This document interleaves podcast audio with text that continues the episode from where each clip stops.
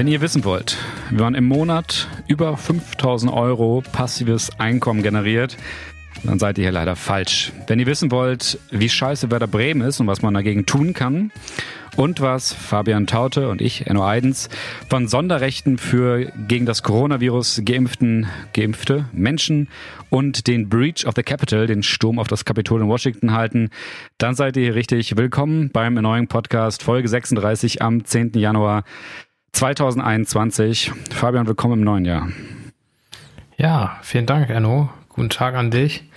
Schön, dass wir uns mal wiedersehen, so frisch und ja, was soll ich sagen, jugendlich.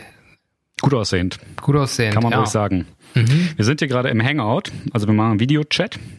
Torben ist auch dabei, guckt zu, kommentiert das Ganze hier mit Augen mit auf strengen Abschlägen. Blick. Ja, ich glaube, der zockt gerade Battlefield, wenn ich mir das so angucke. Ähm, Fabian, wir, wir haben gerade schon mal alles aufgenommen, was wir hier gerade aufnehmen, weil ich äh, es nicht hinbekommen habe, auf meinem auf meinen Aufnahmeknopf zu drücken.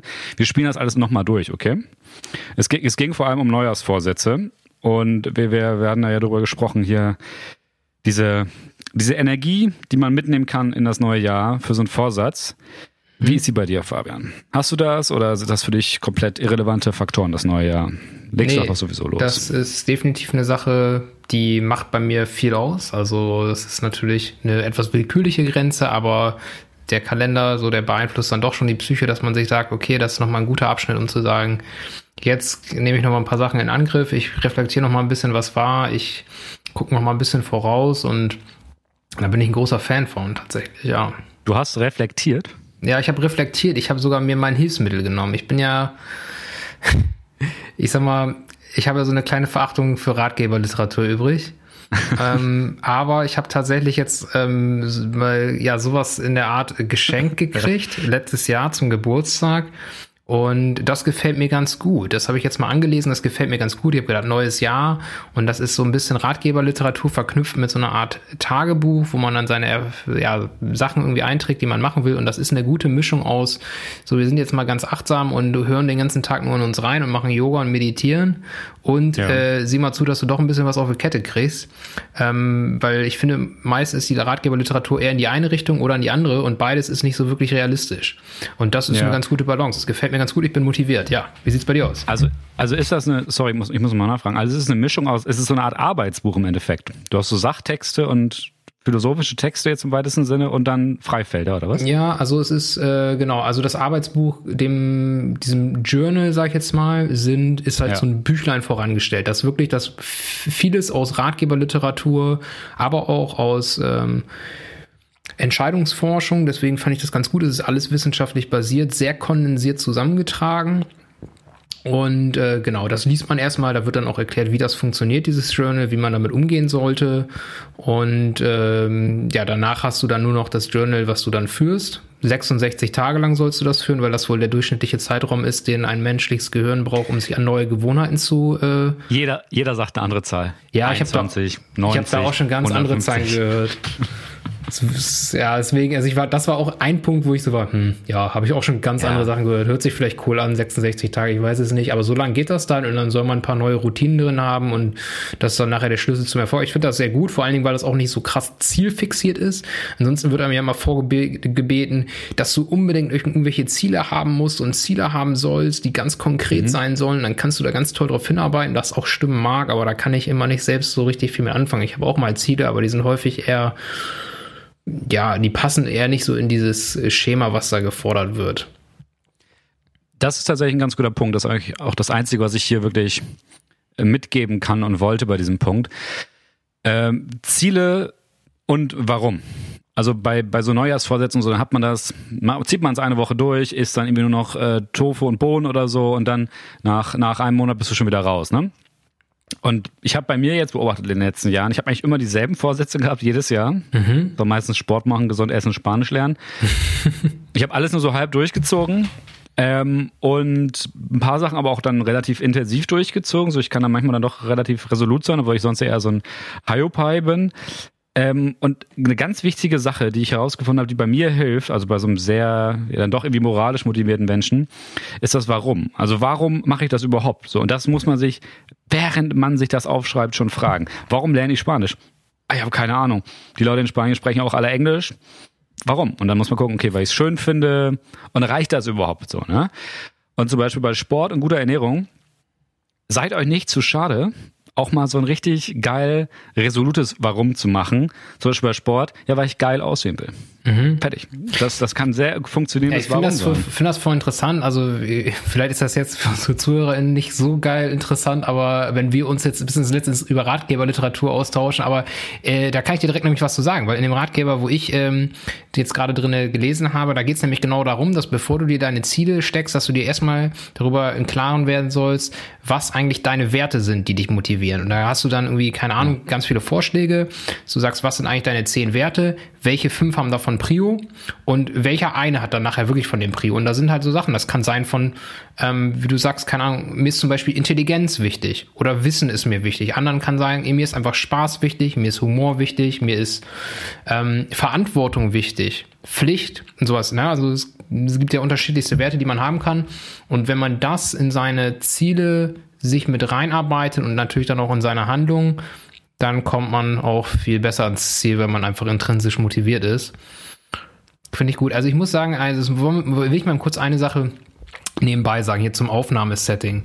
Nämlich wir sind mhm. ja bei Hangouts und Hangouts hat anscheinend eine künstliche Intelligenz am Laufen, beziehungsweise Machine Learning, finde ich, das ist der bessere Begriff, der mhm. das gesprochene Wort von uns direkt in Text übersetzt. Und äh, das sind teilweise absonderliche Übersetzungen, weil das halt direkt auf Englisch, also es interpretiert unsere Sprache als Englisch, äh, dieses System. Und naja, da stand eben, als Enno geredet hat, irgendwas vom Zika-Virus.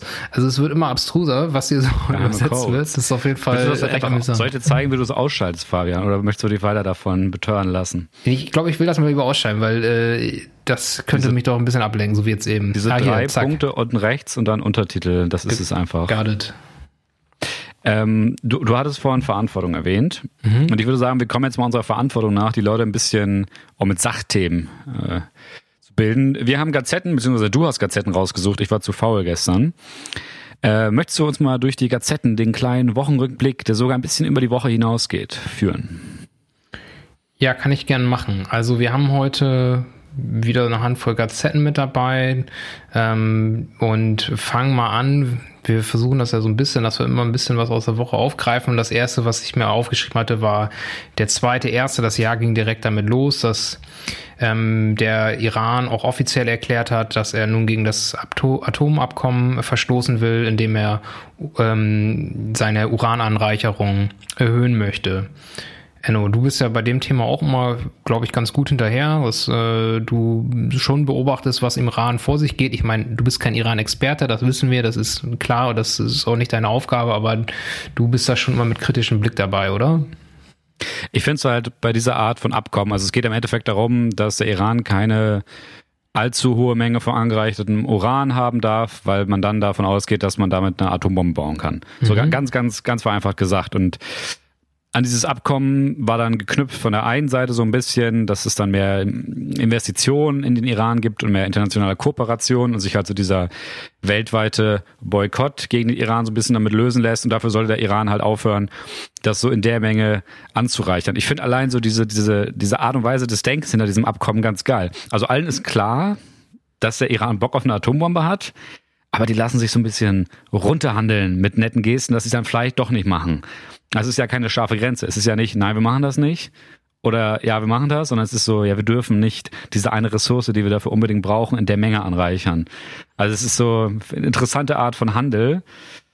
Ähm, ist klar, dass nach den letzten Eskalationen zwischen Iran und USA also so ein Abkommen nicht mehr die Wirkung hat, die es mal hatte. Und das ist jetzt aber noch ein logischer ja. Schritt, finde ich. Ja, ja, also du hast natürlich, ich verstehe, also dein Punkt ist ja, dass man dann lieber sagen sollte, der Iran darf gar kein Iran anreich, äh, Uran anreichern. sie, sie, Iran, wollen ja, Uran. sie wollen ja, sie wollen ja Strom machen, das ist ja okay. Ja, genau, also das, das Abkommen sieht ja auch vor, die dürfen, glaube ich, bis zu 3,67, äh, glaube ich, habe ich nachgeguckt, bis zu 3,67 Prozent dürfen die Uran anreichern. Ähm, dann ist es jetzt so, dass ja 2018 die USA das Abkommen einseitig aufgekündigt haben und neue Sanktionen gegen das Regime äh, im Iran verhängt haben. Sind nicht nur die USA im Abkommen, muss man dazu genau, sagen. Genau, auch Frankreich zum Beispiel, oder ist ganz Europa, ich weiß es gerade nicht, oder sind es einzelne ich glaube Staaten? Europa, Europa, aber. Ähm, Genau, und seit 2019 hat der Iran dann angefangen, seine Verpflichtung zu ignorieren, hat bislang Iran, äh, Uran schon auf 4,5 Prozent angereichert. Aber um eine Atombombe zu bauen, müsste man Uran auf 90 Prozent anreichern. Also da sind sie noch weit von entfernt, aber nichtsdestotrotz, jetzt wollen sie es auf 20 Prozent anreichern, aber nichtsdestotrotz ist es super gefährlich und es wird spannend sein zu sehen, wie die zukünftige äh, amerikanische Präsidentschaft äh, mit diesem Thema umgehen wird. Ja, das werden wir wahrscheinlich alsbald erfahren. Ja, also ich hätte keinen Bock auf einen Iran mit Atombombe. Bloß nicht. Worauf ich auch keinen Bock habe, ist, äh, dass solche Firmen wie TUI Geld bekommen. Vielleicht kannst du dir mal sagen, warum das Sinn macht. Das wäre nämlich unsere nächste Meldung, dass die EU-Kommission äh, TUI noch mehr Geld gibt. Ja, nicht die EU-Kommission gibt Geld, sondern die Bundesregierung gibt Geld. Ja. Ähm, aber die EU-Kommission musste das genehmigen, was sich ja, dabei um Staatshilfen handelt, also sprich Subventionen. Ähm, ja, das habe ich Anfang der Woche gehört. Ich habe das auch abends noch in der Tagesschau gesehen, das war total geil. Da haben sie einen Verbraucherschützer einge äh, eingeblendet. Ich weiß nicht mehr, wie der hieß und wo der herkam, aber der war so geil trocken. Der sagte einfach nur, also Staatshilfen machen Sinn, wenn Unternehmen systemrelevant sind. Mir fällt kaum ein Unternehmen ein, was weniger systemrelevant ist. Deswegen sind diese Staatshilfen falsch. Ja. Ich weiß nicht, ist dem viel hinzuzufügen. Also, ja, mich hat die Meldung mega irritiert. Ich meine, ist ja nicht so, als würden die Deutschen wenig Urlaub machen. Ne? Ja, jetzt können sie es gerade nicht. Aber sobald die Grenzen wieder offen sind, werden die wieder fliegen wie die Säue. Mhm. Und es wird eine Firma geben, die damit Geld verdienen kann. Ja. So, und dann soll TUI sich irgendwo Geld leihen an jemanden, der das für wirtschaftlich hält. Ähm, oder halt sich einen Investor ranholen, der darauf pocht. Und wenn nicht, dann soll dieser Betrieb halt einfach pleite gehen. Die Leute sollen vernünftiges Arbeitslosengeld kriegen. Die sind alle relativ gut ausgebildet, würde ich sagen, die da arbeiten, können alle irgendwo anders Arbeit finden. Also klar, es ist erstmal scheiße, aber ich finde diese, also das, das Deutschland einfach jeder Firma, auch teilweise völlig unwirtschaftlichen, schon vorher unwirtschaftlichen Betrieben, jetzt noch ohne eine Kohle gibt, das, ja, ich, will mal ich verstehe, dass man die Wirtschaft, ja, ja. Ich will da einen kurzen Gedanken nochmal eben zu sagen, weil, also ich stimme dir da vollkommen zu. Ich finde, das ist ein ganz großes Thema, das wird im Moment immer alles so weg, mit dem Achselzucken weg, äh, ja, so genommen, eingesteckt. Aber jetzt bin ich froh, dass ich das endlich mal hier sagen kann, weil das denke ich schon ganz lange. Ich habe ja auch BWL studiert. Ich sag mal ganz kurz, BWL, erstes Semester, erste Vorlesung, dort wird dir erklärt, warum ein Unternehmer sich Gewinn einstreifen darf, der Theorie nach. Und äh, die Begründung ist unternehmerisch, unternehmerisches Risiko. Genau. Ein Unternehmer, ja. der gründet ein Unternehmen, der investiert, der legt Kapital äh, aus, der investiert Kapital und hat natürlich auch das Risiko, dass das scheitert und dass er ganz viel Kapital versenkt und verliert. Und weil er dieses Risiko trägt, darf er sich auch Gewinn einstreichen. Aber das gilt anscheinend nicht mehr für solche Konzerne wie TUI, dass ein unternehmerisches Risiko getragen wird.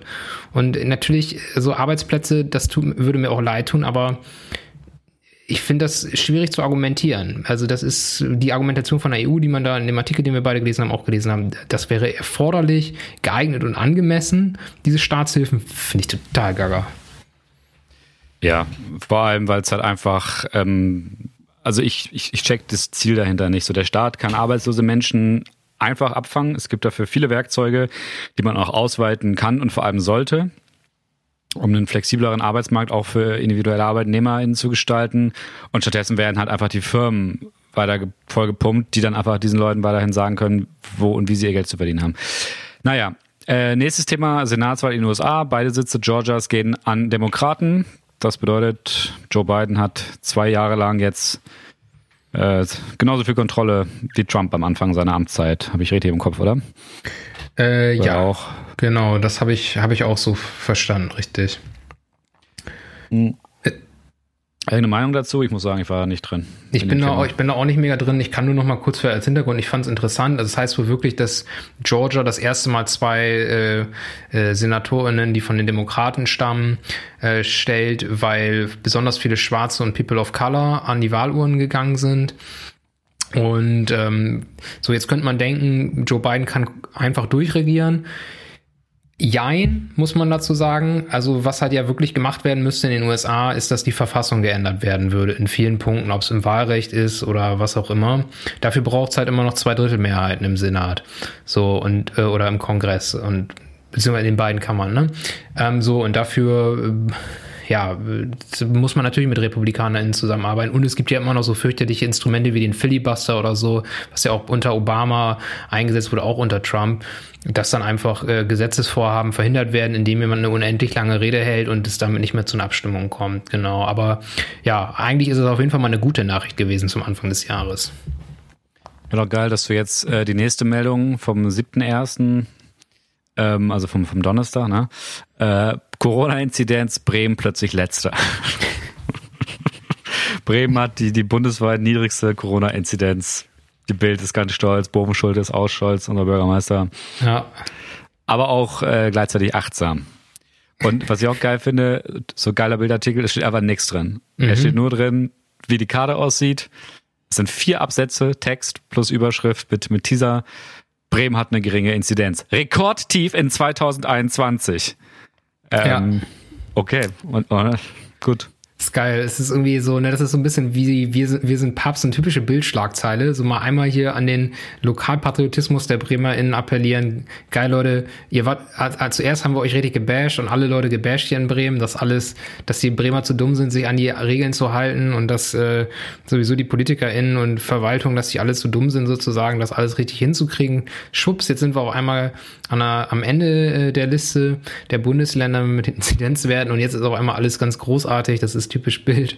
Ähm, aber ja, auch für Bremen zumindest mal abseits davon von der journalistischen Qualität des Artikels eine gute Meldung. Und Bremen wagt sie direkt aus dem Fenster. Die nächste Meldung von dir, von Buten und Binnen. Wie geht's am Montag weiter in den äh, Schulen in Bremen? Weil Bremen sich nicht ganz an diesen kompletten Bildungslockdown äh, der, ja, der, der Länder äh, halten möchte, sondern die Schulen relativ früh wieder öffnen möchte. Ich muss sagen, ich bin mit diesem ganzen Schulthema komplett raus, weil das sowieso alle zwei Wochen wieder anders aussieht. Hast du dich damit intensiver beschäftigt? Ja, also ich sag mal, ich krieg's halt mit, weil ich halt einen Lehrer im Umfeld habe. Also ich habe halt Leute, die mir nahestehen, die LehrerInnen sind, so. Und deswegen, die sind jetzt im letzten Jahr häufiger mal nicht ganz so glücklich gewesen, ähm, wie es hier in Bremen läuft. Bremen hat jetzt einen Sonderweg eingeschlagen, wieder mal. Ähm, Genau, will ich, ich will das gar nicht so sehr bewerten, mal einfach vielleicht kurz darstellen. Also es gilt jetzt ab nächster Woche sind die Ferien vorbei, dann äh, gilt weiterhin, dass die Präsenzpflicht aufgehoben ist. Das heißt, die Schülerinnen und Schüler, die dürfen zu Hause bleiben, müssen aber nicht. Also sie können auch in die Schule gehen und haben Anspruch auf Unterricht. Dazu gibt es jetzt hier in Bremen die Regelung, dass es freiwillige Tests für Schülerinnen und Schüler, aber auch für Lehrerinnen und Lehrer gibt. Die können sich testen lassen. So, und dann geht jetzt so erstmal die erste Woche los. Am 18.01. ist es dann so, dass es äh, für die starke Empfehlung gibt für Schülerinnen und Schüler äh, der Grundschulklassen, fünften und sechsten Klassen und Abschlussklassen zur Schule zu kommen. Die sollen in Halbgruppen unterrichtet werden. Das heißt, äh, die Klassen werden aufgeteilt in eine Hälfte und dann sind immer den einen Tag die einen dran, den anderen Tag die anderen. Und wenn sie zu Hause sind, müssen sie dann digital lernen. So, warum wird das gemacht? So wird es jedenfalls begründet. Das ist zum Teil ja auch, Bremen ist ja eine der Städte mit der höchsten, mit den höchsten, mit der höchsten Armutsquote in Deutschland. So, das heißt, dass viele Kinder zu Hause auch prekäre Verhältnisse haben, dass es zum Beispiel auch Gewalt gegen Kinder mehr gibt, als es vielleicht in anderen Städten und Bundesländern der Fall ist. Und ja, dass es halt gut ist für sie in der Schule zu sein, wegen der Bewegung, Lernen, Wohlbefinden etc.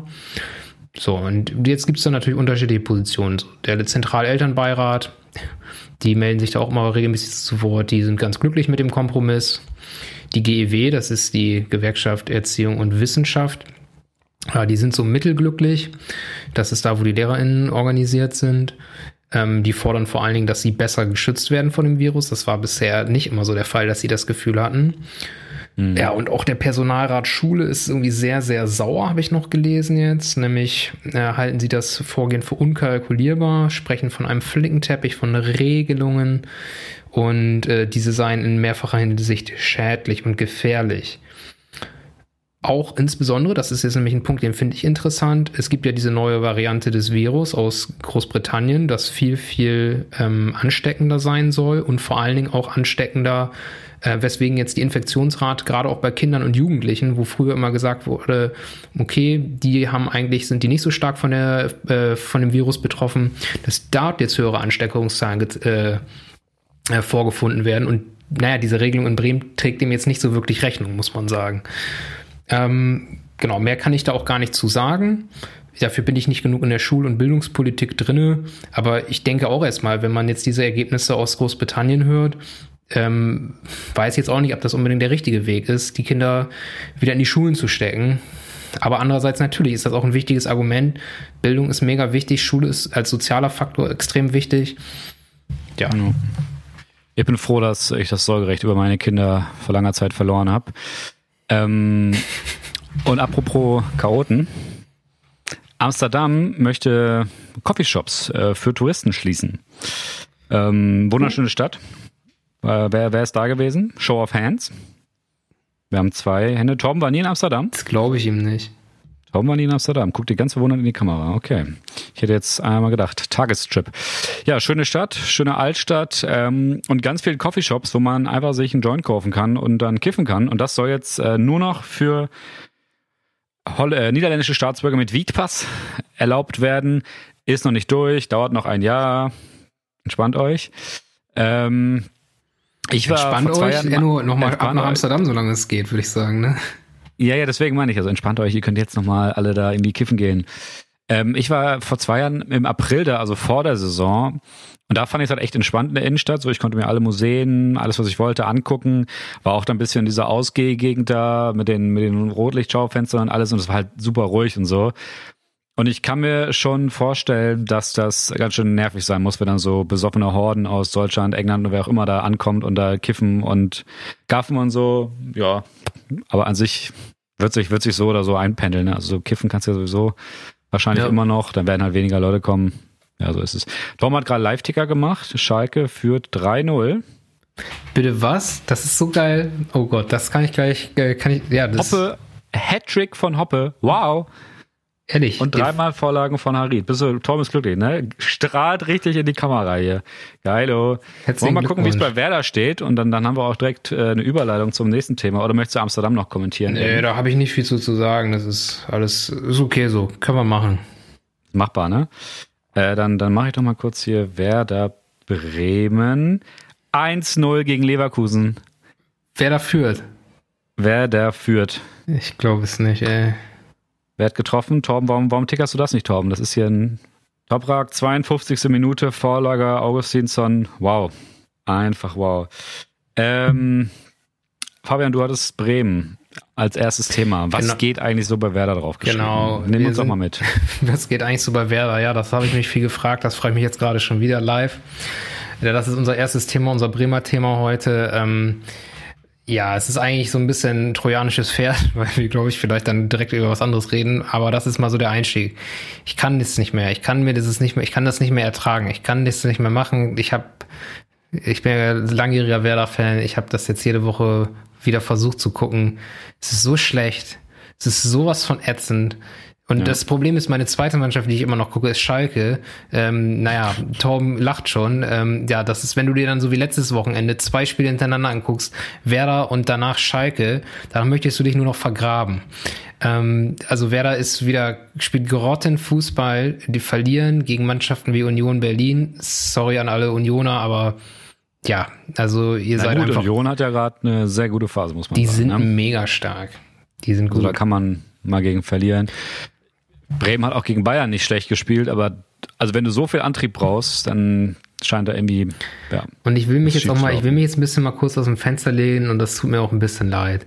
Aber der Trainer von Werder, Florian Kofeld, ich finde ihn richtig toll.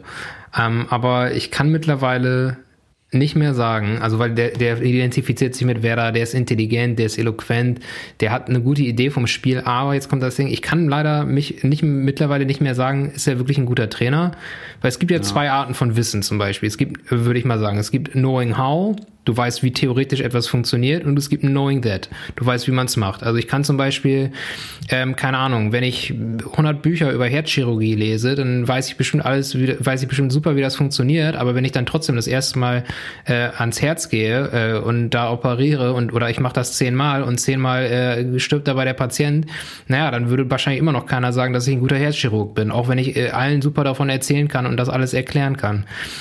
Ja. Das, ich habe so ein bisschen das Gefühl, dass das so ähnlich auch bei Werder gerade ist. Also das ist immer, der hat gute Ideen, der redet da auch vernünftig drüber, das ist alles nachvollziehbar und das hat alles Hand und Fuß und sympathisch ist er dazu auch noch, aber Werder spielt so schlecht.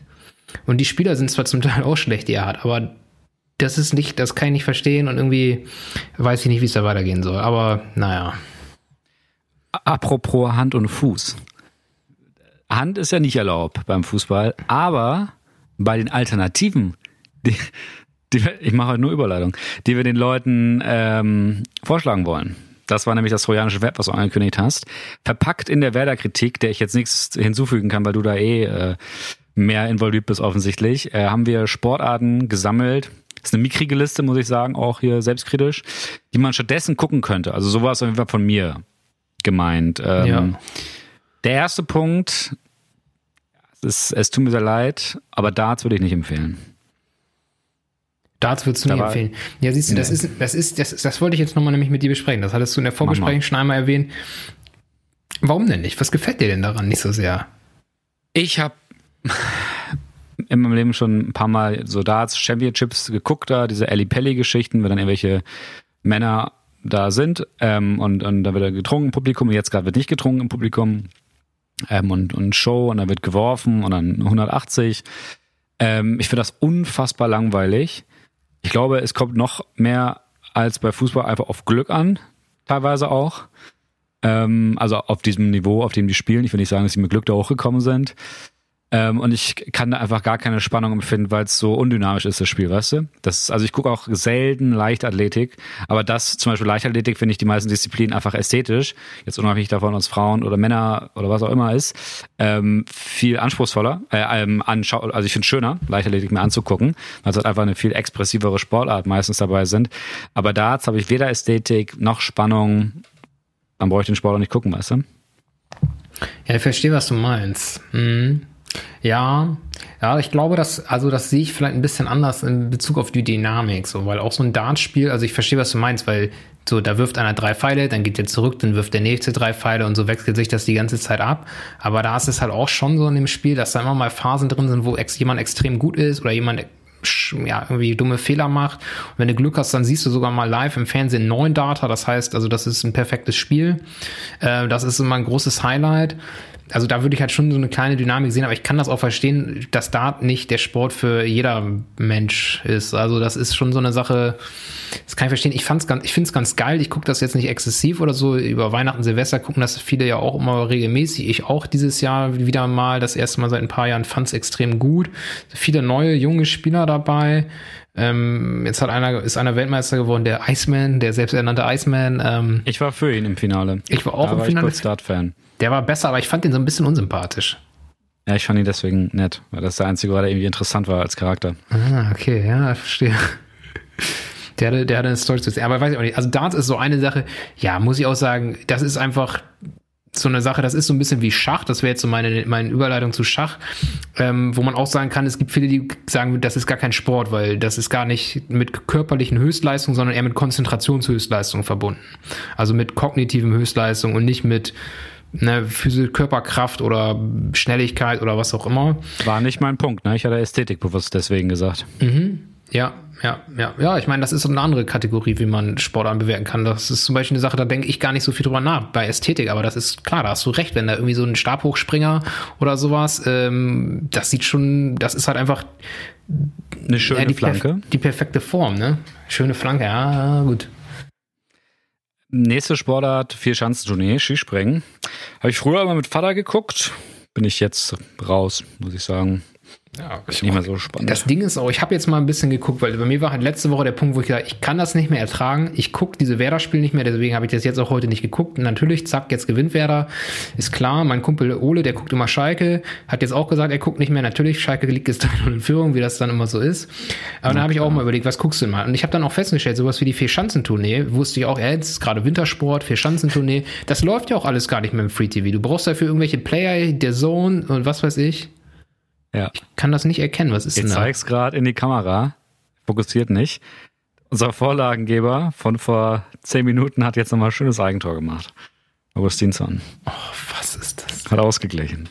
Das ist der erste Podcast mit Live-Internet dabei. Krass, ey. Den wir hier gerade aufnehmen. Sonst Stimmt. immer im Kellerloch. Na, jetzt haben wir hier auch mal den Ticker am Laufen.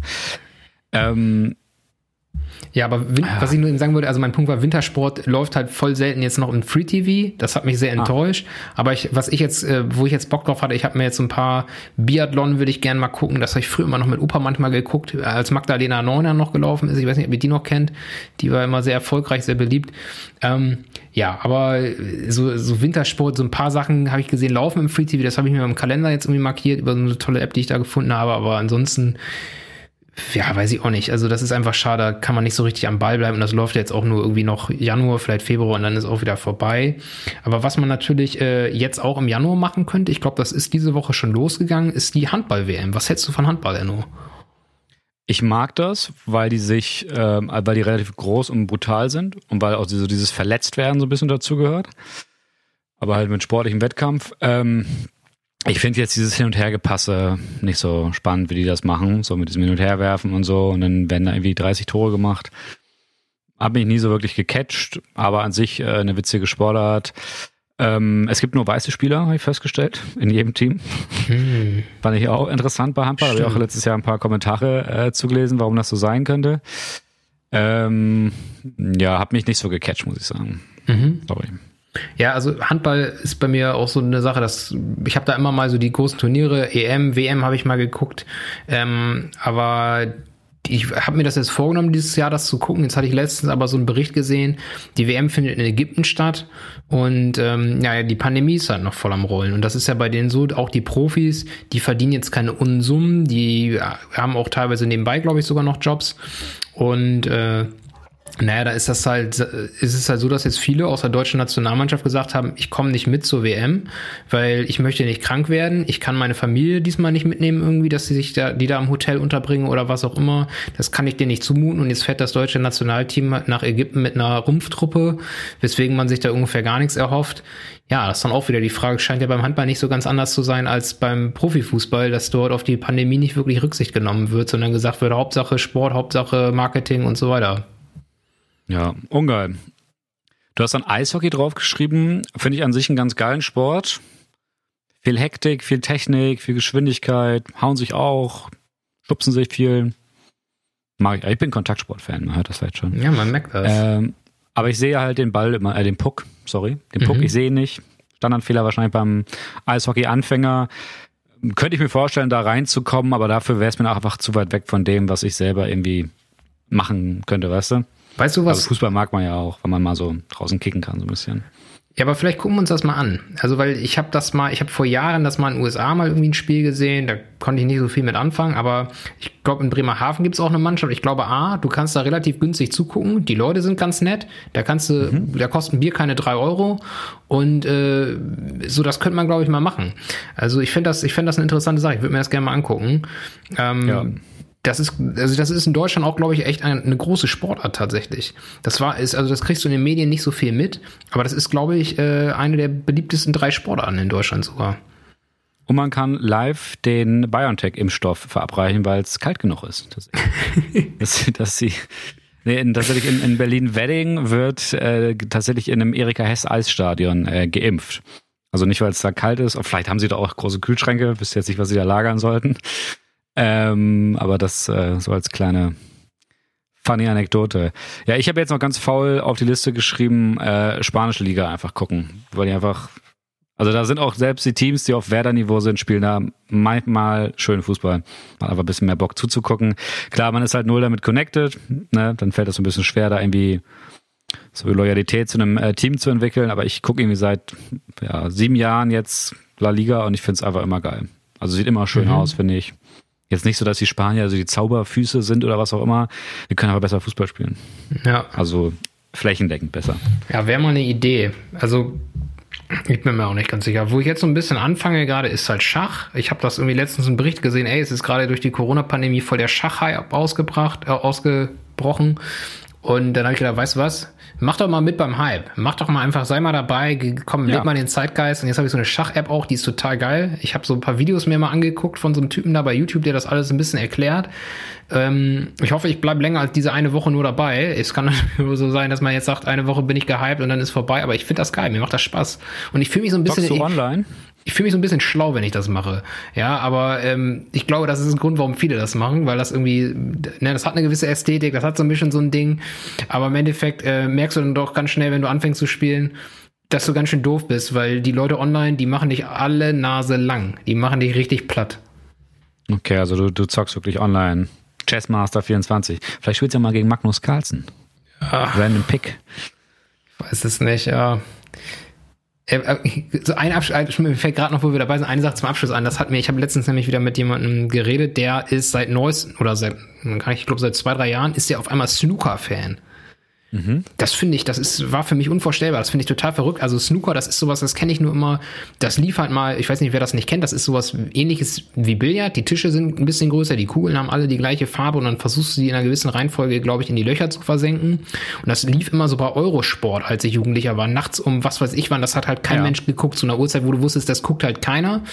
Und ähm, war mal mein äh, Bekannter oder mein, äh, ja, ich will jetzt nicht sagen, wer das ist, also der hat auf jeden Fall sehr äh, krass mir dann über Snooker berichtet, dass er angefangen hat, Snooker zu gucken und dann ist er auf mal irgendwie nach Berlin gefahren und hat sich da irgend so ein Snooker-Turnier angeguckt und so und der ist auch immer noch dabei. Das finde ich faszinierend, ehrlich gesagt. Das ist eine Sportart, glaube ich, wo ich mir, also erstmal kann ich mir so schon nicht vorstellen, dass ich mir das angucke und mir das irgendwie Spaß macht, weil mir das, glaube ich, zu langweilig wäre und vor allen Dingen könnte ich mir nicht vorstellen, dass ich irgendwo hinfahre und um mir dann irgendwie noch extra so ein Turnier anzugucken, aber In so einer kleinen Arena, ne? Um so einen Tisch rum.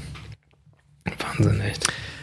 Apropos hinfahren, Fabian, das ist ja gerade für viele Leute so halb verboten oder dort, wo man hingefahren ist, kann man nichts machen, weil die Corona-Maßnahmen äh, das verbieten, um das Infektionsgeschehen einzuschränken.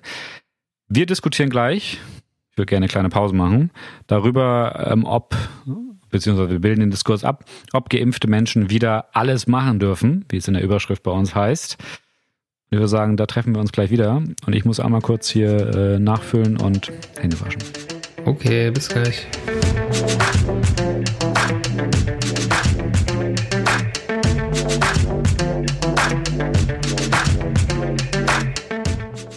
Wir sind zurück aus der Pause. Werder Bremen ist in der Nachspielzeit. Es steht immer noch 1-1 und das war Erneuungssport. Nein, wir reden jetzt über Impfen. Fabian, du hast Impfen auf die Agenda geschrieben. Hau doch mal ein bisschen einen raus. Also ich wollte euch mal sagen, ne, also mit dem Impfstoff, mit den Chips und mit Bill Gates. Ah. Leute, macht eure eigene Recherche. Nee, Spaß. Ähm, ja, geht um das Thema, ähm, also in der letzten Woche war das, fand ich, wurde das viel diskutiert, oder vielleicht war das sogar die vorletzte Woche, da ging es dann darum, okay, ähm, wie sieht das eigentlich aus, wenn jetzt ein Teil der Bevölkerung geimpft wurde?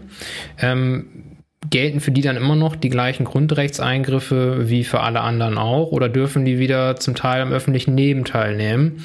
Und die Frage, ob Private sozusagen bei ihren Kundinnen äh, entscheiden dürfen zwischen geimpft und nicht geimpft. Weil dort kam dann schon durch, dass die Bundesregierung in Planung hat, ein Gesetz, ein Antidiskriminierungsrecht anzupassen und dort ähm, ja, festzuschreiben, dass Private nicht ähm, in ihrer Leistungserbringung unterscheiden dürfen zwischen Geimpften und nicht Geimpften. Und dort schienen sich in der Debatte alle Fraktionen des Bundestags von Linken bis CDU, CSU, die AfD nehmen wir jetzt mal aus, weil über die wollen wir eh nicht sprechen, ähm, einig. Und das hat mich doch ein bisschen überrascht.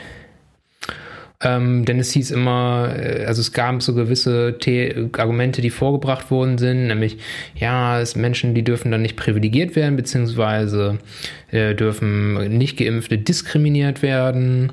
Und ähm, ja, also das fand ich auf jeden Fall ein bisschen. Also es ging halt sozusagen darum, ob einige Leute einen privilegierten Zugang zu Gaststätten, Kinos oder Verkehrsmitteln haben sollten. Also zum Beispiel in Australien ist es so. Dort wird das gesetzlich oder ist es gesetzlich okay, dass gesagt wird, okay, die, die geimpft sind, die dürfen wieder am öffentlichen Themen, äh, Leben teilnehmen. Bei, in Israel kann ich mich zum Beispiel dran erinnern, als dort die Impfkampagne losging, wurde gesagt, Geimpfte, die dürfen auch wieder Party machen und so weiter und so fort, um nochmal einen zusätzlichen Anreiz zu liefern, dass sich Leute impfen lassen. Und naja, in Deutschland sieht man das anscheinend ganz anders. Hast du das auch mitgekriegt, diese Debatte, Enno? Habe ich nicht so wirklich. Ähm, aber jetzt durch dich habe ich mich dann auch in diese paar Artikel reingelesen, die du gepostet hattest. Ähm, Gleich vorweg, super schwieriges Thema für mich, weil es ja vor allem eine moralische Frage ist im Endeffekt. Ne? Eine Abwägung aus, äh, aus Solidarität, Privileg, aber auch ähm, ja, Egalität, also Gleichheit. Und ähm, interessant war ich da diesen Kommentar von verfassungsblog.de, den du gepostet hattest. Mhm. Selten so einen arroganten Text gelesen, muss ich sagen. Aber ähm, auch, auch, auch das Intro, das irgendwie von Gleichmacherei so polemisch schwärmt als ob jetzt gerade die Zeit der Gleichmacherei angebrochen wäre, nur weil die Leute keinen Bock haben, also Privilegien nicht zu haben, die andere haben, weil sie sich noch gar nicht impfen lassen können. Das ist auch ein Punkt, der besprochen wird. Ne? Ähm, ich finde, es hat nichts mit Gleichmacherei zu tun, wenn man jetzt in dieser Diskussion irgendwie den Punkt darauf besteht, dass alle da die gleichen Möglichkeiten haben. Das Hauptargument ist ja im Endeffekt, ähm, dass man sich nicht wirklich entscheiden kann, sich zu impfen. Also der Großteil der Bevölkerung kann sich jetzt nicht dazu entscheiden sondern du wirst halt nach und nach geimpft. Ähm, ich finde, es ist ein, ist ein schwieriger Punkt. Ähm, es ist das erste Mal, soweit ich weiß, bis auf jetzt ein paar Kindesimpfungen, die du haben musst, um in, in den Kindergarten und so zu kommen, dass wirklich dein Impfstatus, deine, deine Rechte irgendwie verändert. Ähm, dass wir jetzt langsam aus diesen Grundrechtseinschränkungen raus müssen, ist völlig klar. Ich fühle mich unwohl mit dem Gedanken, das an den Impfstatus eins zu eins zu koppeln. Ich fände es irgendwie geiler, wenn man guckt, okay, ab einer gewissen Durchimpfung können wir halt allgemein das Leben wieder öffnen und die Menschen müssen sich da und da und da trotzdem an die Regeln halten. Ähm, ja, ich, ich finde es schwierig, vor allem, weil man es halt einfach nicht selber beeinflussen kann. Aber man ist ja auch nicht selbst beeinflusst krank geworden. So, man kann ja auch nicht nachweisen, dass man wegen mutwilligen Verhaltens krank geworden ist. Ich finde es extrem schwierig. Hast du da schon eine schärfere Meinung kondensieren können? Mm, nee, ich finde das auch erstmal, ich finde, man sollte bei solchen Themen auch vorsichtig sein. Wenn du sagst, sagst ganz richtig, das ist eine ja, schwierige moralische Frage. Ähm, und ich fand auch, also wir beziehen uns insbesondere auf diesen Verfassungsblog-Artikel, glaube ich, weil ich den auch sehr, das war ein guter Artikel, weil man kann gut drüber streiten. Ja. Und auch argumentativ geschrieben. Also, also eines der Argumente ist zum Beispiel von Leuten, die gesagt werden, es darf nicht unterschieden werden dass wir jetzt zum jetzigen Zeitpunkt noch gar nicht wissen, ähm, ob man durch die Impfung oder trotz Impfung noch ansteckend ist oder nicht. Mhm. Und dazu muss ich natürlich sagen, in dieser ganzen Debatte ist das natürlich der springende Punkt. Das ist das, was nachher wichtig ist, weil natürlich, wenn ich geimpft bin und dadurch vielleicht nicht mehr krank werden kann oder nicht mehr so einen starken Verlauf habe, aber weiterhin andere anstecken darf, natürlich müssen meine Grundrechte dann weiter eingeschränkt bleiben. Ich glaube, das muss allen klar sein in dieser Debatte. Andererseits muss man dazu natürlich sagen, ich kenne jetzt keinen anderen Impfstoff, wo man danach weiter noch ansteckend ist. Also ich bin jetzt auch natürlich kein Virologe oder Epidemiologe ja. oder Vakzinologe oder was auch immer das dann ist, aber das wäre erstmal untypisch. Das weiß man halt. Wir irgendwann. gehen für die Debatte aber davon aus, dass man nicht ansteckend ist, oder? Wenn wir das moralisch besprechen wollen. Also genau, würde ich sagen. Also davon sollten wir erstmal ausgehen. So. Ja. Und ähm, naja, dann ist so die Frage für mich, also eine Sache, die ich schwierig finde, ist, ich finde den Diskriminierungsbegriff an der Stelle etwas falsch. Denn es geht ja hier nicht um Sonderrechte für ein paar Leute, sondern es geht darum, um grundrechtlich ähm, garantierte oder garantierte Grundrechte wieder wahrnehmen zu dürfen. Und die Begründung, warum man sie ja aktuell nicht ausüben darf, ist ja die Ansteckungsgefahr. Ja. Ja, und wenn die Ansteckungsgefahr festfällt, dann fällt dieser Grund weg. Ja, es sind so gesehen Sonderrechte, dass du diese Grundrechte wieder hast und halt 99 Prozent der Bevölkerung nicht. Ne? Mhm. Und ich glaube, das ist auch so ein bisschen das Problem bei dieser ganzen Geschichte. Ich glaube, es wird jetzt im Anfang sehr, sehr schwierig, das überhaupt zu kommunizieren. Also die Bevölkerung wird das niemals akzeptieren, dass sie sich nicht impfen lassen können und trotzdem andere Leute dann wieder diese Privilegien haben. So, und jetzt sind wir beim Punkt angekommen, wo ich sagen würde, ja gut, aber das ist da dann Neid. Es geht ja wirklich dann um Neid. Nee, das ist nicht ich Neid, darf das ist Frust. Nicht. Das ist Frust. Du kannst nicht. Ja, das ist Frust, genau, das ist Frust, aber ich würde auch sagen Neid. Also, oder selbst wenn es Frust ist, dann wäre Frust von anderen Leuten das Argument zu sagen, allen muss es gleich, äh, muss es gleichzeitig weiterhin schlecht gehen. Ja. Ähm, um, genau, um das zu argumentieren, allen muss es weiterhin schlecht gehen, damit sich nicht einige gefrustet fühlen oder einige neidisch werden.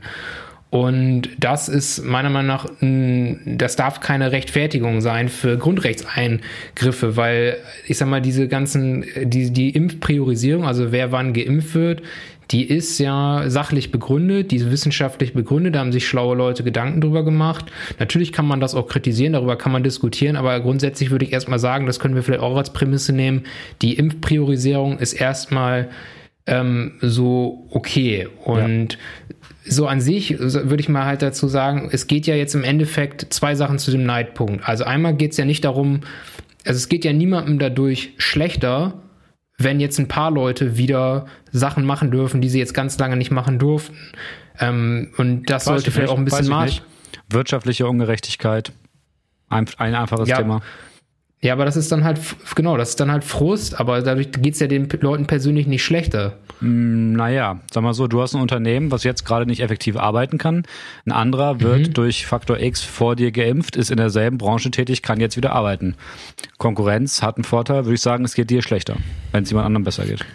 Genau, aber ich sag mal, da ist es ja eher so, dass man sich innerhalb seiner Branche vergleicht und nicht äh, irgendwie über Branchen hinweg. Also wenn jetzt zum Beispiel der ähm, die Fußpflegerin wieder arbeiten darf, dann dürfen wir, weil sie geimpft wird, äh, in einer bestimmten Reihenfolge, dann werden ja wahrscheinlich alle anderen Fußpflegerinnen auch zu, in dem ungefähren Zeitraum geimpft. Wenn sie über ähm, 60 ist, vielleicht nicht. Oder unter. Das, genau, das mag, das mag dann sein, das stimmt. Ähm, aber so diese Gewerbeentscheidung, welches Gewerbe wie aufmachen darf, das ist ja nicht vom Impfstatus gerade abhängig. Debatte, sondern von den Infektionszahlen. Ja, ich hatte jetzt eher so an, an freie Künstler und so gedacht, tatsächlich. Ja. Du, ich, ich, ich, ich mache einen Kompromiss, Fabian. Mhm. Ich sag, wir öffnen Privilegien in besonders sensiblen Bereichen. Mhm. Also du kannst dann zum Beispiel wieder deine Leute besuchen und so im Krankenhaus. Aber genau, also ich meine, das wäre. Aber ja. Restaurants bleiben halt trotzdem verboten so. So Bereiche, wo sich, wo halt die Menschenmenge zu hoch wird, weißt du? Mhm. Ja, ich möchte genau, ich möchte dazu vielleicht sagen, also um mal vielleicht ein einfaches, billiges Beispiel auch zu nehmen. Also wenn jetzt die erste Impfwelle losgeht und die über 80-Jährigen geimpft werden und du hast da, also wird auch beim Verfassungsblock, glaube ich, als Beispiel genommen, du hast einen 80-Jährigen und der hat eine 80-jährige Freundin und die Freundin wohnt im Heim und er nicht. Und die durften sich jetzt über Monate lang nur unter schwierigen Umständen sehen und jetzt sind sie beide geimpft. Ja. Wo ist denn das Problem, wenn die sich wieder treffen? Oder dann machen wir eine größere Runde, die Skatrunde von meiner Oma oder ich habe meine Oma hat keine Skatrunde, aber meiner fiktiven Oma, die eine Skatrunde hätte, die aus, keine Ahnung, drei oder fünf oder meinetwegen noch eine andere Runde, eine Pokerrunde mit sechs, sieben Leuten. Warum sollten die sich nicht wieder treffen dürfen? Da gibt es da eigentlich keinen Grund für. Und ich, so, und jetzt kommt der Punkt, was steckt da denn für ein Menschenbild hinter? Also ich zum Beispiel persönlich, wenn ich von mir spreche, wenn ich, wenn du jetzt über 80 wirst und du wärst geimpft und dürftest wieder ins Kino gehen, ich würde mich für dich freuen. Ja, also das würde bei mir ganz positive Gefühle auslesen, wenn ich, wenn ich, oder tut's ja jetzt schon, wenn ich weiß, ey geil, einige Leute sind geimpft, die dürfen, natürlich dürfen sie noch nicht, aber die dürfen bald vielleicht wieder die sind sicher, die können nicht mehr krank werden. Und offensichtlich wird ja von Leuten, die halt da ähm, entscheiden wollen, okay, es darf nicht differenziert werden, liegt dem ja ein Menschenbild zugrunde, okay, alle anderen sind immer nur neidisch und missgünstig und oder vielleicht gefrustet, wie du sagst. Das finde ich auch nicht richtig. Ich bringe hier die realistische deutsche Perspektive rein. Fertig. ja, genau. Also ich kann natürlich auch nicht mein, äh, meine Herangehensweise auf alle übertreiben, auf alle übertragen. Und du hast schon recht. Ich glaube, wenn ich so an äh, ja DurchschnittsbürgerInnen hier in Deutschland denke. Die bomben das ja, Restaurant das weg, wo die Leute sitzen am Festmahl, was sie wieder machen dürfen. Mhm. Hagelbombe. So, aber jetzt auch zum Thema, also jetzt kommen wir vielleicht mal zu einem anderen Argument, äh, andere, ganz andere Argumentationsebene, was du eben sagtest, von wegen, ja, Restaurants fändest du zum Beispiel, dass das da nicht dürfte oder sagen wir mal ein Kino. Wo ich dann aber auch denke, das ist dann Finanz, also es ist wirklich nur Finanzpolitik, um mal jetzt andere Argumente zu äh, ignorieren ist es denn besser, wenn wir jetzt weitere Hilfspakete immer schnüren müssen, womit immer weiter der Schuldenstände äh, steigen, ähm, um diese Branchen äh, über Wasser zu halten und diese Existenzen halt weiter zu sichern? Oder macht es vielleicht mehr Sinn, wenn das wieder für einzelne Personen geöffnet ist und die sich halt wieder über ihren Umsatz finanzieren können oder Cashflow zumindest reinkriegen? Also das fände ich auch aus finanzpolitischer Sicht irgendwie doch ein bisschen sinnvoller. Und dazu muss man halt auch sagen, der Staat will ja gegenüber Privaten hier ähm, oder für Private hier ähm, Vorkehrungen äh, Quatsch, Regelungen treffen. Und das ist doch irgendwie auch allgemein vielleicht, sollte man sich fragen. Wir haben ja diese Unterscheidung zwischen öffentlicher Sphäre und privater Sphäre, dass die öffentliche äh, der öffentliche Bereich sich so stark in die Autonomie der Privaten einmischt, ist es ja schon, dass gesagt wird, okay, was, wer darf bei euch Dienstleistungen oder Produkte kaufen? Ähm, ist das nicht vielleicht ein bisschen übergriffig? Fabian, ich würde sagen, du hast gewonnen. ich habe das Thema einfach nicht weiter durchgedacht. Ist mir auch ehrlich gesagt, also ist viel zu ungreifbar für mich. Mhm. Ähm, und ich bin auch nicht entschieden. Also ich, ich kann da keine abschließende Meinung treffen. Bin froh, dass ich diese Entscheidung nicht treffen muss für Deutschland. Nee, ich auch nicht. Also ich finde, das ist auch vielleicht, um das ein bisschen abzukürzen. Ähm, man kann da natürlich jetzt noch richtig viel zu sagen. Ich habe jetzt auch ein bisschen hier, wie sagt man, Avocados Diabolis oder die Avocado des Teufels. Wow, peinlich. Die, die, die, die teuflische Avocado gemacht. Ähm, Nee, also das sind einfach mal ein paar Argumente, die ich jetzt auch äh, mit auch ausgenommen habe aus dem Artikel, weil ich finde, das sind schon Sachen, das lohnt sich darüber nachzudenken. Ich bin da auch noch nicht zu einer hundertprozentigen Entscheidung. Ich denke halt schon eher, dass ich es gerade befürworten würde in meiner jetzigen, zu meinem jetzigen Informationsstand und zu meiner jetzigen Phase des ganzen Durchdenkens dieser Sachen, ähm, dass ich sagen würde, okay, vielleicht sollte man dann schon mal überlegen, ob äh, Geimpfte doch ein paar mehr Sachen machen dürfen als nicht Geimpfte.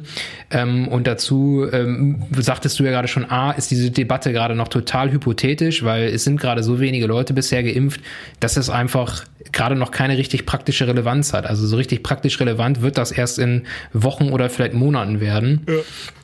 Und äh, dann äh, ja, wird man sehen, wie das laufen kann. Und dann müsste man sich ja zum Beispiel auch überlegen, wie läuft das praktisch ab? Haben die Leute dann alle irgendwie, müssen die ihren Ausweis vorzeigen? Woher weiß ja, man, ob so ein Impfausweis nicht gefälscht ist? Die werden gechippt. Die, stimmt, die sind ja alle schon gechippt, deswegen ist das auch praktisch alles kein Problem. Der Verfassungsblog möchte die Datenschutzfrage da ja nochmal überdenken. Ähm, ja, ich bin ein bisschen müde, Fabian. Du siehst ja schon, ich gähne hier ein bisschen. Ich habe schlecht geschlafen. Ich würde sagen, wir gehen mal ans letzte Thema. Sei denn, du hast ja, noch komm, äh, neue Gedanken. Das ist auf jeden Fall, das ist ein Wake-up-Thema. Ne? Es geht mhm. um den Breach of the Capital, also den, die, ja, so protestantisch, äh, protestierend, terroristische, symbolhafte, gewalttätige Erstürmung des Kapitols da sitzt die komplette US-amerikanische Legislative drin, Kongress und Senat. Äh, Kong äh, das ist der Kongress und da sitzt Senat und Repräsentantenhaus drin. So. Ähm, und da sind am 6. Januar, das ist äh, gar nicht so lange her, Mittwoch diese Woche, gab's, äh, sollte da Joe Biden als Präsident bestätigt werden. Mhm, als 46. Präsident der Vereinigten Staaten äh, der USA. Und zeitgleich haben sich die Leute des Save America March nebenan gesammelt und sind dann um 14 Uhr, haben sie Barrikaden der sehr spärlich aufgestellten Capitol Police, das ist so die eigene äh, Polizeieinheit, die nur dieses Gebäude bewacht und so ein bisschen auch rumrum in Washington DC arbeitet. Ja, überwunden mehr oder weniger, äh, haben sich mit denen geprügelt, sind aber meist äh, auch relativ widerstandslos durchgekommen weil einfach viel zu wenig äh, Polizei vor Ort war, haben dann im Gebäude randaliert, haben Sachen geklaut, haben Sachen kaputt gemacht. Ähm, das wurde nach drei Stunden wurde die Situation beruhigt. Die Nationalgarde war dann auch da, es waren mehr Truppen da. Das Kapitol wurde am, gegen 18 Uhr dann wieder geräumt. Fünf Leute sind gestorben und die Demokratie auch. Oder? Ein, geil.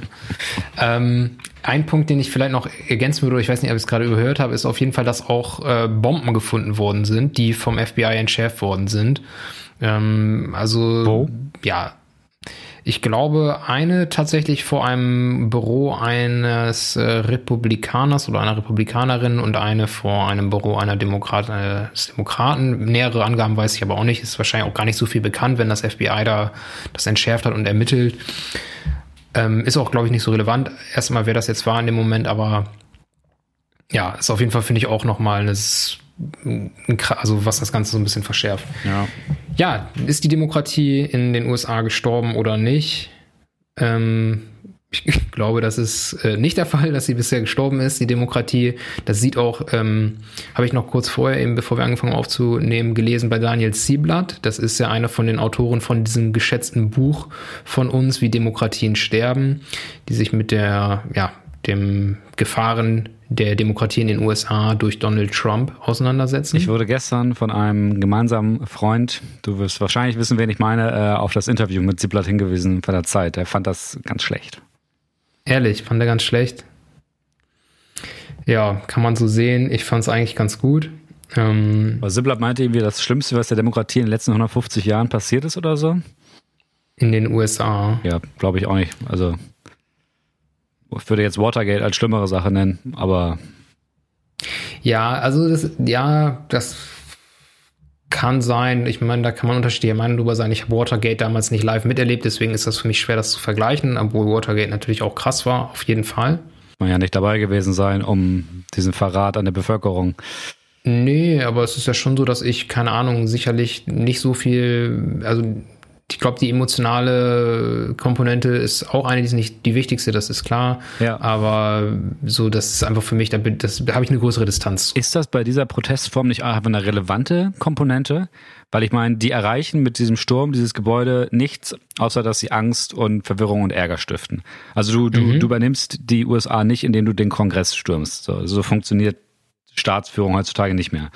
Und vor allem haben sie auch keinen Putsch gemacht, sonst wären sie bewaffnet gewesen, richtig, vernünftig bewaffnet gewesen. Ne? Nicht mit dem bisschen, was sie da getragen hatten oder so. Das war ja einfach nur eine Machtgeste. Im Endeffekt, im Endeffekt, so war es ja eine Machtgeste, so eine symbolhafte Machtgeste, eine emotionale Machtgeste. Ja.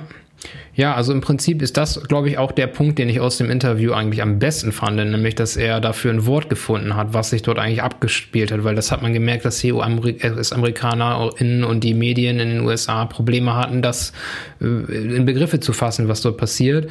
Und er sprach davon, dass es sich um einen Putschversuch handelt, dass er dieses deutsche Wort dafür ganz gut findet, weil ähm, es ist zwar ein äh, bewaffneter Angriff war, aber kein Militärcoup, wie er sagt. Ähm, und weil es kein spontaner Aufstand war, sondern weil es schon Ja. koordiniert war. Wenn Ja. auch schlecht, aber es war koordiniert. Ich stimme dir zu. Und- Achso, ja, sorry. Äh, Und genau und eine Ergänzung und dass es sich zumindest um inländischen Terrorismus handelt. Wie wir, ich finde, da konnte man auch vorher noch drüber reden, aber also die, die Bomben so, das ist schon natürlich Terrorismus. Ja, auch, auch ein Regierungsgebäude stürmen kann, in einer, Ja. je nachdem, wie es gemacht wird und die Leute am Fenster eingeschlagen, Polizisten angegriffen, kann man auch schon als Terrorismus bezeichnen. Ähm, ich finde, das ist ganz gut, was du sagst mit Putschversuch. Weil das mich zeigt, ich glaube, diese Menschen, die da eingestiegen sind, ne, diese Menschen, die denken, dass sie Amerika retten müssen vor den Killer-Eliten, die Kinderblut trinken, die jetzt durch Joe Biden angeblich an irgendwelche Macht kommen, die es nicht gibt. Ähm, also denke nicht, dass viele Leute Kinderblut trinken in der Joe Biden, in der kommenden äh, Administration.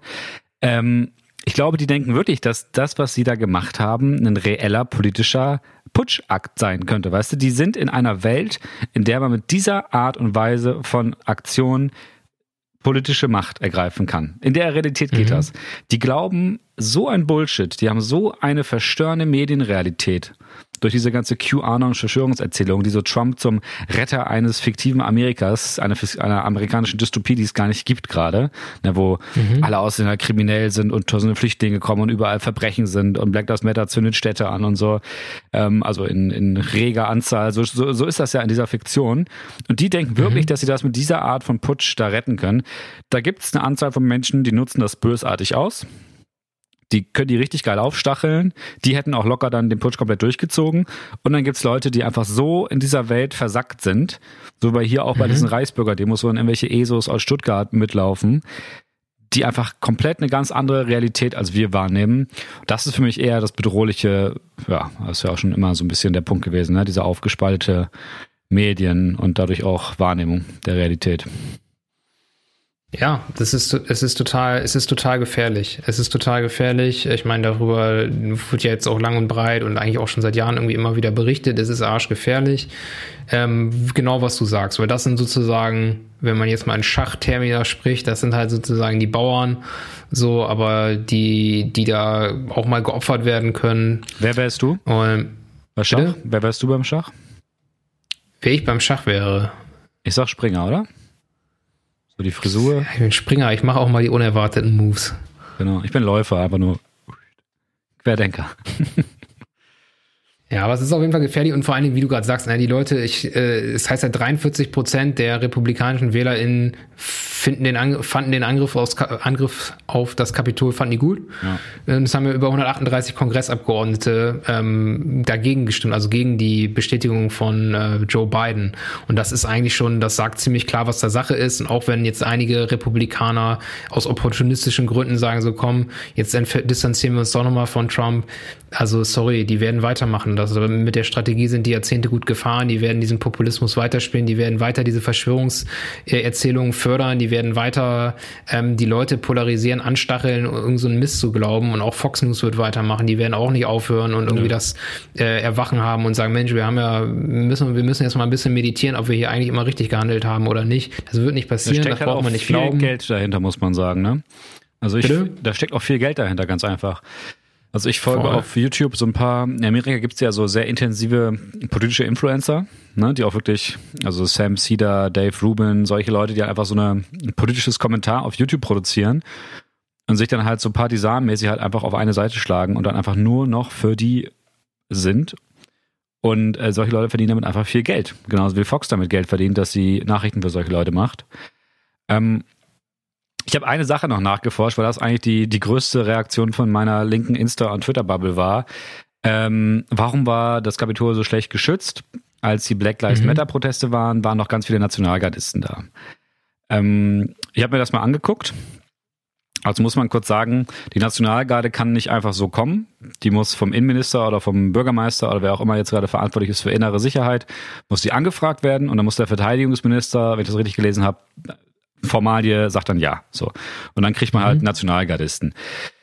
Dieses Bild, wo diese Riot Gear Nationalgardisten in diesen Ski Inlineskate Uniform, dieses super martialische Bild, wo die da auf den Treppen stehen, ähm, das ist mehrere Tage, nachdem es in DC schon richtig heiß herging, entstanden.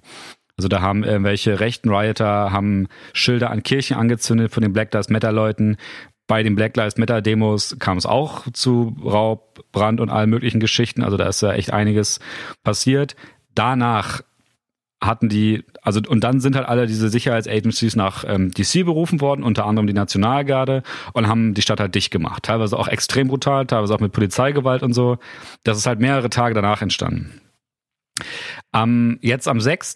war die Nationalgarde auch da, auch wurde auch im Vorfeld vom Bürgermeister von Washington dazugeholt um den Verkehr in der Stadt zu regeln. Also die haben so Kreuzungen und so organisiert, dass es halt alles ein bisschen vernünftig abläuft. Die wurden aber nicht angefragt, um provisorisch am Kapitol Sicherheit zu stehen. Und deswegen konnten die auch gar nicht da direkt hingehen, weil A waren die nicht ausgerüstet und B hatten die einfach kein Mandat. Der Bürgermeister hat dann die angefragt, so schnell, also wahrscheinlich so schnell er konnte, würde ich jetzt mal ihm zugute heißen. Und dann waren die auch nach innerhalb von ein, zwei Stunden da. Die mussten halt erstmal sich ihre Klamotten holen und ihre Prügeluniformen und alles. Dann konnten die wieder hingehen. Das nur einfach so zu dem Beispiel, warum die da nicht waren. Das Problem, was dahinter steht, ist aber, dass die Polizei entweder mutwillig oder aus Dummheit die Gefährlichkeit von diesem Protest komplett unterschätzt hat. Die Capitol Police. Die hätte sich, wenn sie sieht, okay, da gibt es diesen Save America March und die haben einfach mal, es ist nachweisbar, dass sie das Ziel haben, Joe Biden zu verhindern. Und da sind gewalttätige Milizen dabei und da sind Freaks mit irgendwelchen Hörnern und Fällen dabei, dann hätte man vielleicht ein bisschen brutaler sich vor das Kapitol stellen können, so.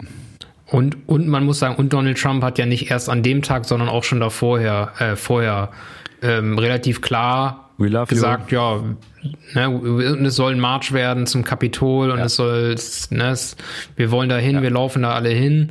Hat in seiner Rede davor das relativ klar gemacht. Ähm, Genau, hat danach sich ja so despektierlich geäußert. Und ja, ich muss ganz kurz vielleicht nochmal eben zu, deinem, zu deiner Analyse, da stehe ich zu 100 Prozent, ähm, gehe ich damit ehrlich gesagt d'accord. Fand ich total eine gute Analyse. Ich finde es gut, den Punkt, den du angesprochen hast, das hat man nämlich, das war viel diskutiert bei Twitter, habe ich auch viel gesehen. Und ähm, so natürlich gibt's da irgendwie gewisse äh, ja andere Voraussetzungen, als das irgendwie damals bei den Black Lives Matter Protesten war. Das aber war du hast natürlich insbesondere recht zu erwähnen, dass der Hintergrund einfach ist, ähm, ja, das ist Rassismus, nämlich dass man diesen Rechtsextremen das nicht zutraut, dass sie genau das machen, was sie gemacht haben. Ob das Rassismus oder einfach Rassismus mit Absicht ist, ne, ist ja auch so die Frage, ob die da halt auch teilweise Bock drauf haben. Also zum Beispiel die Polizisten, die da irgendwelche Absperrungen aufgemacht haben, die unterstelle ich jetzt nicht, dass sie den Protest unterstützen. Die unterstelle ich viel mehr, dass sie keinen Bock haben, sich von 100 Leuten kaputt treten zu lassen, weil sie nur mit 10 Leuten so eine kleine Schranke bewachen müssen.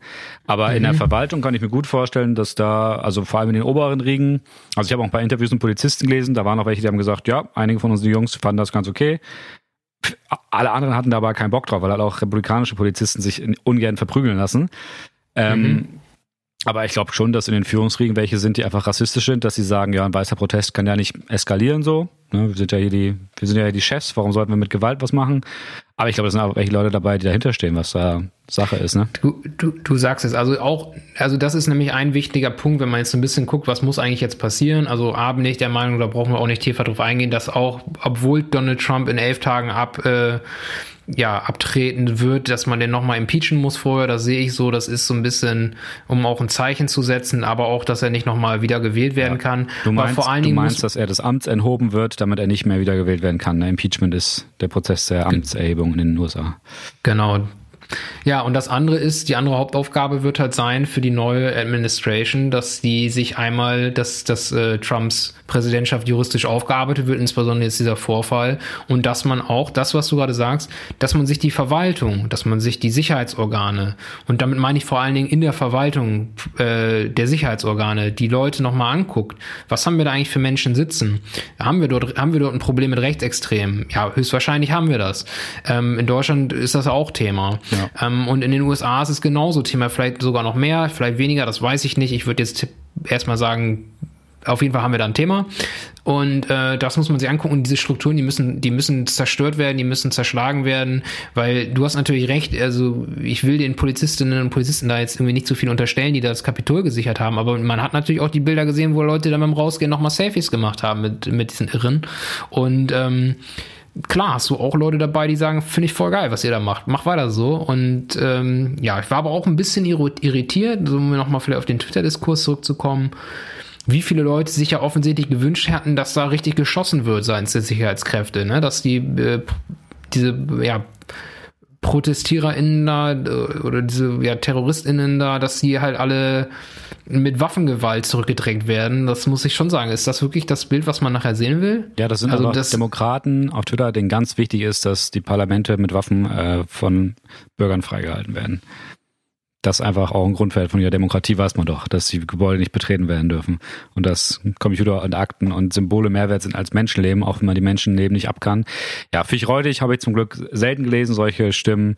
Verstehe ich ein bisschen im emotionalen Überschwung. Aber ich würde mir wünschen, und ich, da bin ich auch, finde ich auch okay, dass ein Polizist da zurückweicht und nicht schießt, wenn er sieht, ich kann durch diesen Schuss jetzt eh kein Verbrechen verhindern, weil es halt zehn andere hinter ihm auch machen würden. So.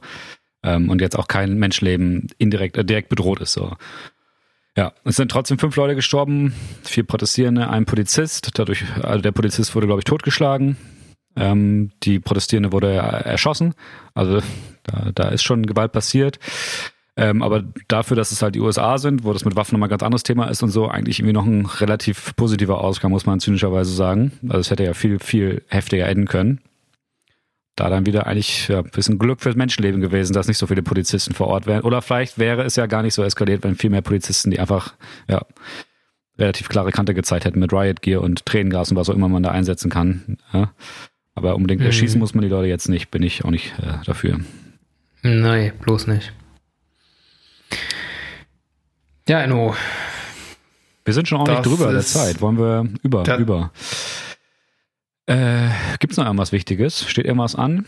Es ist kalt draußen, es, es schneit und es regnet. Hm. Stimmt, ich wollte noch, ich habe, weißt du, was ich jetzt auch mache im neuen Jahr? Ich, ich rasiere mich jetzt mit so einer, mit so einem Rasierhobel. Ich auch. Deswegen habe ich auch diese, deswegen habe ich auch diese, diese, diese Katze im Gesicht. Ich kann ja. das noch nicht so gut. Ähm, mach, mach lieber mit Druck als mit Schnelligkeit, so. Und, und such die richtige Richtung, nicht gegen Strich. Und so glatt ziehen die Haut musst du machen. Weißt du? Kannst du das mal nächstes Mal, vielleicht kannst du, können wir uns ja mal, wenn wir uns wieder treffen, dass du mich mal rasierst. Ich würde dich gerne rasieren, Fabian. Ähm, das dann nächste Woche im, im ersten Videopodcast, vielleicht, vielleicht auch nicht, wahrscheinlich eher nicht. Ähm, ja, vielen Dank, dass ihr zugehört habt. Heute, 10. Januar 2021, Folge 36 von den neuen. Fabian, wir hören, sehen und rasieren voneinander offenbar. Mach's gut, mein Lieber. Mach's gut, Enno. Mach's gut, Torben. Ciao, ciao.